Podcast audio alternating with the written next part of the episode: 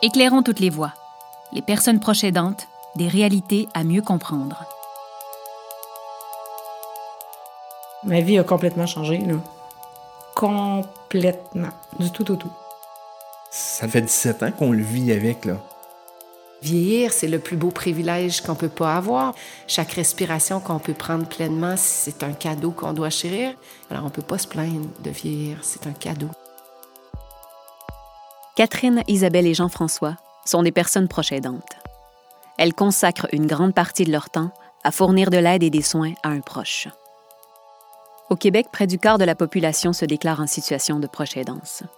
En majorité, des femmes.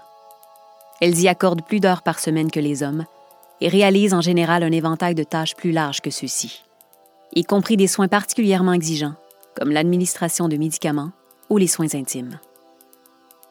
Entre entraide familiale et proche aidance, la frontière est mince. D'où la difficulté à bien saisir cette réalité et les défis auxquels sont confrontées les personnes dans cette situation. La proche aidance n'est pas un rôle naturel. Cette responsabilité exige l'acquisition de compétences et a des conséquences sur la vie des personnes proches aidantes. Aujourd'hui, Catherine, Isabelle et Jean-François témoignent des implications multiples de la proche aidance. Nous les avons rencontrés au monastère des Augustines de Québec, un lieu de répit qui leur est destiné.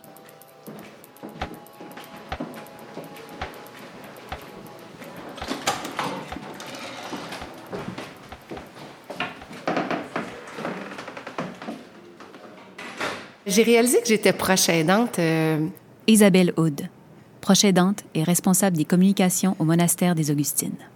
J'ai de la difficulté à mettre une date exacte, mais je crois que c'est vraiment en lien avec euh, quand j'ai entendu parler du monastère, de qu'est-ce qu'il faisait. Après, quand je me suis intéressée à l'emploi, puis une fois que je suis vraiment arrivée ici, puis je me suis rendu compte de, de, de toutes ces personnes qui peuvent être considérées proches aidantes, c'est là que je me suis rendu compte que c'était mon cas aussi, parce que moi, en tant que mère, j'étais pas une proche aidante, j'étais juste mère d'un enfant qui avait une maladie.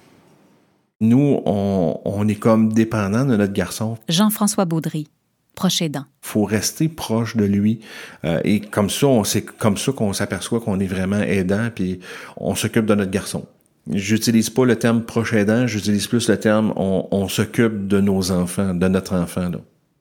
Notre rôle comme proche aidant, c'est difficile à identifier, je pense, parce que Catherine Paquette, proche aidante. euh, t'as pas l'impression que tu joues un rôle là-dedans?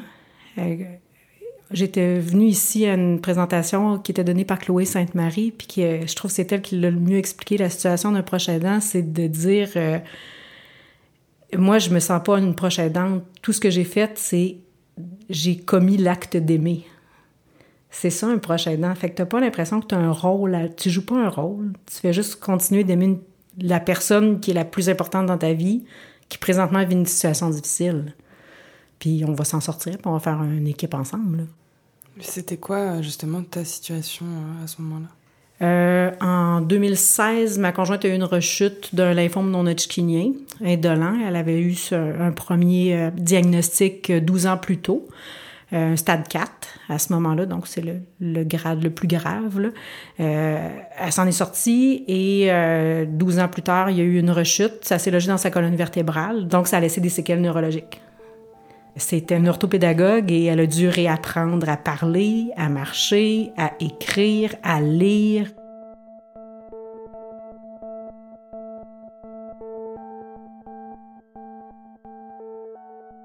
Le médecin m'a dit qu'il allait faire passer un test pour la fibrose kystique, j'étais seule avec mon garçon parce que mon, mon conjoint ne pouvait pas s'absenter du travail cette journée-là. Puis quand il est arrivé, ben premièrement, j'y croyais pas, j'étais un peu dans le déni, puis j'ai dit, j'ai dit, ben, ça se peut pas, là, il pense qu'il qu'il a une maladie de téléthon. C'est sûr que c'était très, très difficile comme coup, mais par la suite, comme on savait comment prendre soin de lui, ben il s'est mis à aller un peu mieux. Ça fait que, mais c'est jamais facile de d'accepter ou d'essayer d'accepter qu'on a mis un enfant au monde qui n'a pas les mêmes possibilités, je veux dire. La fibrose kystique, c'est une maladie qui touche en fait beaucoup d'organes. C'est un gène qui est défectueux. Avec le temps, ben, c'est sûr que les organes les plus touchés, ce sont les poumons. Dans le fond, euh, pour quelqu'un qui voudrait faire le test, euh, avoir la fibrose kystique, vous pouvez prendre euh, une, une, paille, puis vous pincez le nez, puis respirer dans une paille pendant une minute. C'est à peu près à ça que ça, ça, ça équivaut. Comme moi, mon garçon, il a peut-être... 40% de capacité pulmonaire, alors que nous, on a bien au-dessus de 100 là.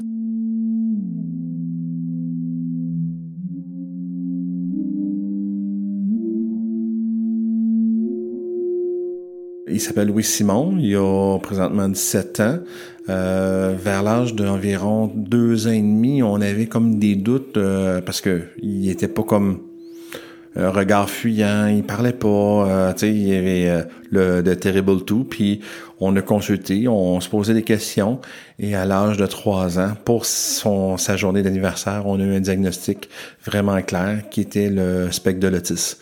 Euh, trouble du spectre de l'autisme. Et euh, à ce moment-là, on a comme compris euh, pourquoi il agissait de cette façon-là. Notre garçon, il est capable d'écrire, il est capable de parler, mais il faut lui poser des questions simples. Suite à ça aussi, euh, il fait du dessin, il est très fort au niveau de l'ordinateur. Euh, euh, des fois, il va faire beaucoup d'écolalie, il va parler, puis beaucoup dans les scénarios de, de films. Il aime beaucoup écrire des, des génériques à l'ordinateur. Euh, c'est un garçon qui est, très de bonne humeur, qui est souriant, qui aime se faire toucher, contrairement à certains autistes où ce que eux, on peut pas les toucher, mais lui, euh, aussitôt qu'on qu'on lui flatte le, dessus du bras, euh, il adore ça, il aime ça. C'était une habitude depuis de, de longue date, là, depuis qu'il était tout jeune. Euh, ça l'a aidé.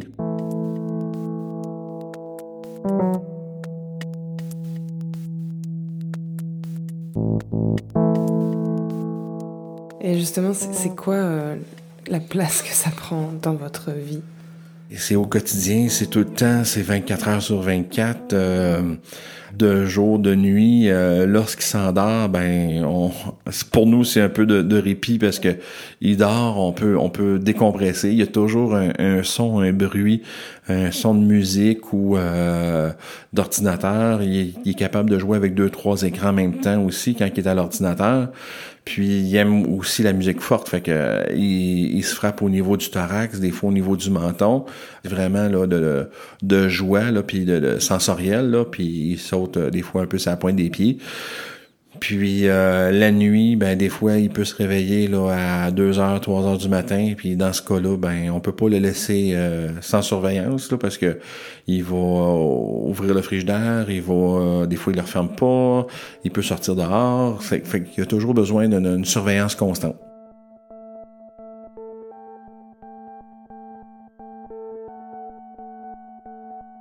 Ce que ça a changé concrètement dans ma vie, euh, pendant ces trois années-là, euh, où est-ce que c'était plus intense au niveau des traitements, ben c'est toute ma vie à moi qui est mise sur pause. Donc, toutes mes activités, je fais énormément de sport, du vélo, euh, du ski de fond, du yoga, tout ça, du, kayak, toutes sortes d'activités que là, tu mets carrément de côté. Que en fait, tu même plus le goût d'y faire parce que le temps que tu as, tu veux le passer avec l'autre personne. Toutes ces activités-là, tu les fais plus. Au niveau du travail, moi, j'ai quand même la chance que je suis travailleur autonome, donc j'ai pu réajuster mon horaire en fonction des traitements, en fonction des besoins d'Isabelle. Mais encore là, euh, quand tu es travailleur autonome, tu travailles, il y a de l'argent, tu travailles pas, il n'y a pas d'argent. Donc, dans le quotidien, concrètement, mon revenu a baissé du trois quarts. C'est beaucoup d'argent. Fait que c'est aussi d'apprendre à vivre avec ça. C'est un choix que j'ai fait parce que j'ai décidé de prioriser ce temps-là. Je ne me voyais pas aller travailler pendant que ma conjointe était aux soins intensifs, par exemple.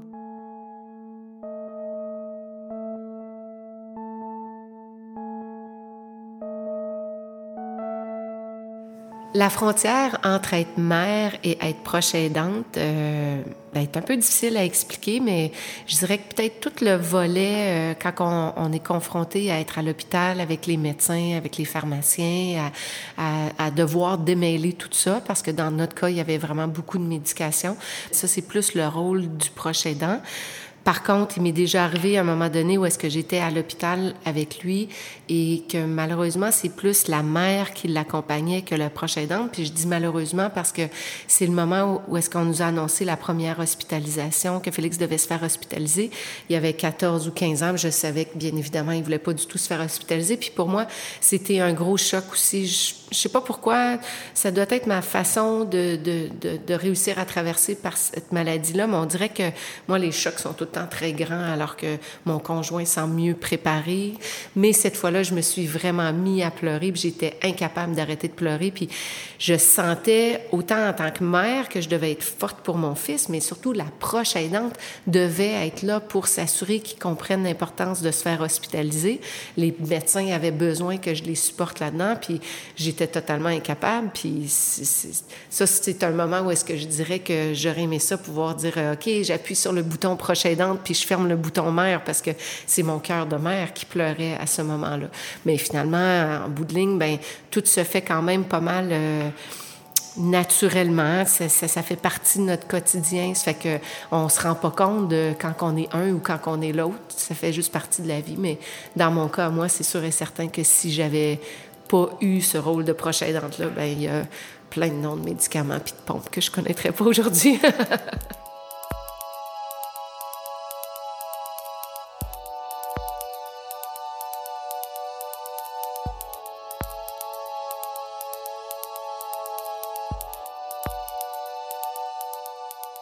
on se considère pas comme un intervenant, on se considère comme des parents avant tout.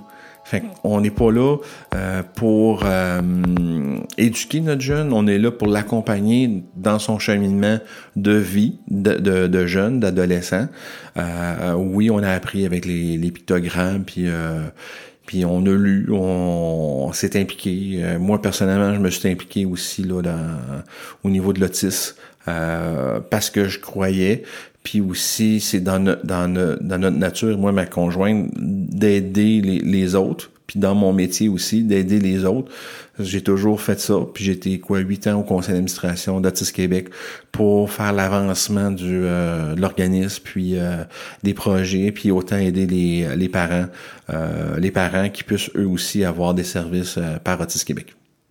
C'était ça votre motivation première quand vous êtes rentré dans le... Oui, d'aider les gens pour les jeunes, mais aussi avec les activités que je fais pour aider aussi les proches aidants. Les papas, les mamans, ils en ont besoin. Ils ont besoin du sport.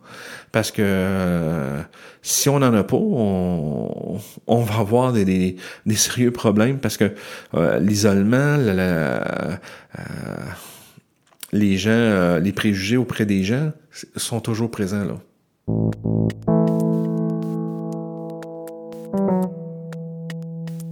Quand tu vis quelque chose, tu sais, on le vit de l'intérieur. Quand une des deux personnes du couple, puis même si je l'élargis à la famille, ça doit être la même chose quand c'est ton enfant qui est malade, j'imagine, ça devient une seule entité. Le couple devient une seule et même personne. Nous vivons cette situation-là ensemble, puis on la voit plus vraiment je me souviens, l'exemple que je te donnais, c'est si je suis en train de traverser le fleuve, je peux pas m'arrêter en plein milieu pour regarder en arrière puis dire OK, qu'est-ce qui se passe, puis prendre un temps de recul, puis analyser la situation. Non, non, je vais me noyer. Faut que je continue de nager. Quand j'arriverai sur l'autre rive, de l'autre côté, là, je pourrai regarder qu'est-ce qui s'est passé. Mais pendant que je suis dedans, je dois juste nager. Sinon, je coule. Fait que c'est vraiment l'impression que j'avais. Puis toutes les deux, ben, on nageait, on nageait, on nageait pendant qu'Isabelle était aux soins intensifs, en plein hiver, euh, une, journée de verglas, on a des amis qui sont descendus de Charlevoix en pleine semaine, un mercredi soir, pour venir voir Isabelle. Puis moi, j'étais toute contente. Puis j'avais dit à Isabelle, tu vois comme on est bien entouré, les gens nous aiment, on, est chanceux d'avoir ça, ils viennent en pleine semaine, le verglas, là, là, là. Puis elle m'avait juste regardé, puis elle avait dit, mais Catherine, c'est parce qu'ils sont sûrs que je me rende pas à la fin de semaine. Tu sais, là, j'avais fait, ah, ok, ouais. Je l'avais pas vu, moi. Là, c'est là que tu réalises hein, où est-ce qu'on était, qu'est-ce qu'on a vécu? C'est par les autres, c'est par le regard des autres, c'est après coup, quand tu as fini ta traversée puis tu es rendu de l'autre côté de la rive, tu fais Waouh, OK, il y avait vraiment de la vague. J'aurais vraiment pu me noyer.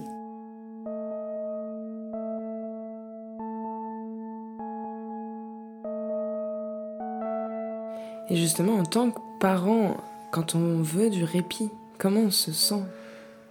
Ça fait, je vous dirais, il y a 17 ans, il a commencé le répit à l'âge de 6 ans avec Autis Québec. Les premières fois, c'était difficile. Euh, ma conjointe trouvait ça difficile parce que, tu sais, pas qu'on abandonne notre enfant, mais euh, on, le laisse, puis on le sentait heureux quand même d'aller euh, sur place. Il allait pas à reculons. Fait que il se sentait bien dans, dans la maison d'Autis Québec où il y a des répits pour lui. Quand il va en répit, nous pour nous, ça nous donne du répit. C'est notre façon de, de, profiter, mais souvent c'est c'est pas long. C'est c'est court. Euh, le dimanche revient vite. Euh, on s'est aperçu pour prendre du répit, il faut vraiment sortir de la maison. Faut vraiment décrocher. Euh, faut sortir. Le moment où est-ce que je me suis rendu compte de l'importance du répit, ben au départ, ça s'est fait quand même assez tôt parce que comme c'était très prenant, qu'est-ce qu'on avait à faire, euh, ben mon conjoint et moi, on avait décidé de prendre au moins une semaine de vacances euh, toutes les deux ensemble. Ben, tu sais, c'est venu un petit peu plus tard là, quand même quand on a réussi à trouver des, des gens pour garder Félix. Mais si c'était pas une semaine de vacances, on essayait au moins des fois de prendre des week-ends. Euh, J'ai déjà dépensé plus qu'un voyage dans le sud euh, en chambre d'hôtel à Québec, simplement parce que nous, on pouvait pas partir longtemps à cause des traitements. Juste trouver des gens qui pouvaient garder euh, quelques temps, mais on prenait des moments quand même pour se retrouver puis se, se ressourcer. Euh, mais mon répit personnel à moi, pour vraiment dire euh, euh je ralentis et je m'arrête, ben je dois avouer que c'est en lien euh, pas longtemps avant d'arriver au monastère. C'est quand j'ai commencé à méditer, puis je me suis rendu compte du bien que ça me faisait parce que encore à titre personnel, euh, seulement récemment, je me suis rendu compte que toute ma vie, j'ai toujours eu des gros emplois qui étaient très exigeants. Puis je me suis rendu compte par la suite que peut-être que ça m'aidait de m'étourdir avec les problèmes des autres pour pas être obligée de penser aux miens. Alors euh, quand j'ai pris conscience de ça, ben j'ai justement essayé d'arrêter de m'étourdir. Je pense que c'est tous ces aspects-là qui ont fait que je, je, je le sens quand j'ai besoin de m'arrêter. Puis maintenant, j'ai plus peur de le dire, j'ai plus peur de demander de l'aide. Il y a des choses qui sont plus, plus difficiles, mais qui nous touchent directement parce que ça reste que c'est notre enfant. On sait que hum, nos, enfants vont quitter la maison un jour. Quand, on ne sait pas. Même les enfants normaux, eux, ils vont partir de la maison un jour, là, euh, que ce soit à 18, 19 ans, 20 ans, ou même il y en a qui c'est 30 ans. Là. Mais notre garçon, lui, il sera jamais autonome, il sera jamais fonctionnel. Fait qu'est-ce qui va arriver avec lui? Il va... Est-ce qu'il va rester à la maison tout le temps?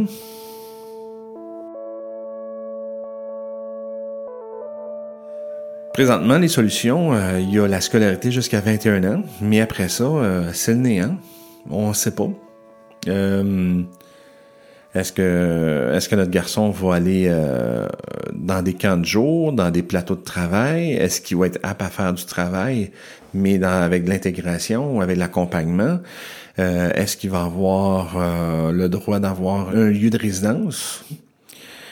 Présentement, au niveau des, des, ce qu'on appelle le placement pour trouver une résidence pour lui, ils nous ont dit tant que les parents sont ensemble, les parents vont s'en occuper. Fait que on s'est dit ben s'il y en a un des deux qui tombe malade, on tombe plus prioritaire. Si on a une séparation, on tombe plus prioritaire.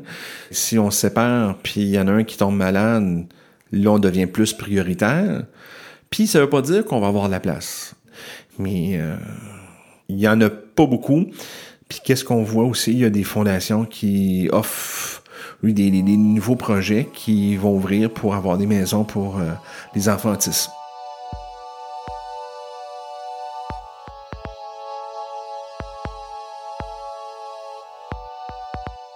Le répit au monastère m'a aidé à dire OK, à ta minute, là, euh, toi, commence à reprendre un peu de temps pour toi? Parce qu'à un moment donné, c'est pas plus aidant non plus d'être que dans la vie de l'autre. Faut que tu reprennes un peu tes énergies, faut que tu te ressources. Après un an et demi, quand je suis venue passer le, séjour ici, après ma, résolution, si tu veux, ça a été OK, là, commence à reprendre un peu des activités. Euh, essayer de garder la forme puis de garder le mental euh, équilibré. Mais euh, c'est extrêmement difficile. J'ai une amie qui m'avait dit ah, Catherine, va te faire masser. Puis euh, elle dit On va s'occuper d'Isabelle, tu sais, prends ta journée. Puis je dis Je vais pas me faire masser, là. Si je me couche sur la table, je me relève pas. Es tellement sur l'adrénaline pendant que ça arrive. Il y a une partie aussi qui ne peut pas se permettre de relâcher puis faire d'autres choses. C'est comme tu es en mode survie, puis euh, faut que tu restes là. Qu'est-ce qu'on sent, c'est que nos devoirs nos amis qui, eux, puissent, puissent profiter plus de la vie que nous, on peut en profiter. Parce qu'on n'est pas libre. On est comme pris avec notre garçon. Parce que tant aussi longtemps que qui va être là, on va s'en occuper. Ça doit modifier votre rapport à la vie aussi. C'est sûr que d'avoir un enfant que dès, euh, dans le fond, il y avait un an et demi, puis je savais déjà qu'il y avait une espérance de vie réduite, puis bien qu'il y ait une, une, espérance de vie, un chiffre qui est donné par le système de santé, on ne sait jamais qu'est-ce qui va arriver. Ça change vraiment ton rapport à la vie et à la mort. Euh, dans mon cas à moi, je sais que c'est pas nécessairement le cas de mon conjoint. Malheureusement, moi, ça fait que j'y pense absolument à tous les jours. Je pense qu'il n'y a pas une journée où est-ce que je pense pas au fait que, ben, soit qu'il pourrait y arriver quelque chose ou que je suis reconnaissante du fait qu'il est en vie ou qu'il est en bonne santé pour sa condition à lui. Euh, ça, ça change mon rapport aux autres aussi. J'ai beaucoup peur de la mort. J'ai pas peur de ma mort, mais j'ai peur de la mort des autres, de, de me séparer des autres. Puis je pense que c'est beaucoup parce que d'avoir à vivre avec cette idée-là qu'un jour on peut enterrer notre enfant, euh, c'est pas quelque chose de facile. Mais en même temps, je pense que c'est ce qui fait que j'apprécie absolument tout. Puis ça, je pense que ça l'a joué euh, en ma faveur parce que je pense que ça me rend heureuse d'apprécier tout ce qui m'entoure. Je crois que c'est comme ça qu'on réussit à avoir euh, le positif à travers tout le négatif de ce qu'on peut vivre. Jamais que vous allez m'entendre me plaindre de vieillir. Vieillir, c'est le plus beau privilège qu'on peut pas avoir. Puis malheureusement, notre société euh, nous met dans la tête que c'est, c'est plate d'avoir des rides, mais c'est rien, c'est, juste la vie. Chaque respiration qu'on peut prendre pleinement, c'est un cadeau qu'on doit chérir. Alors on peut pas se plaindre de vieillir, c'est un cadeau.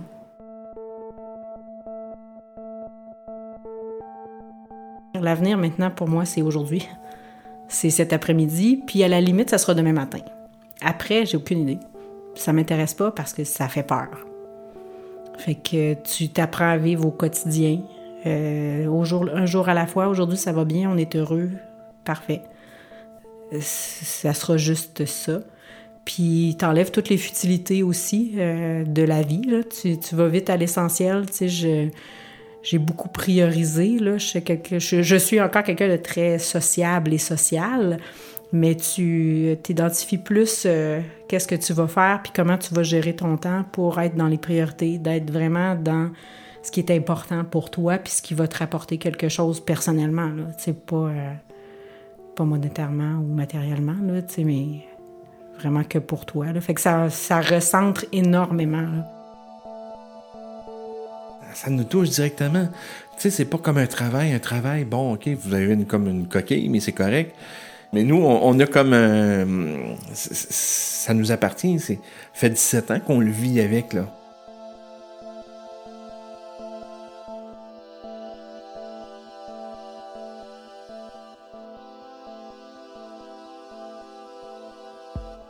Un grand merci à Catherine, Jean-François et Isabelle pour leur témoignage. Un grand merci aussi au monastère des Augustines pour nous avoir ouvert leurs portes. Une production de Magnéto pour le Conseil du statut de la femme. Chez Magnéto, réalisation Célena Terret. Musique, son et mixage Antonin Viss. Narration Marianique Blais. Au Conseil du statut de la femme, Sébastien Boulanger, Joël Steben Chabot, et Sarah Jacob Wagner.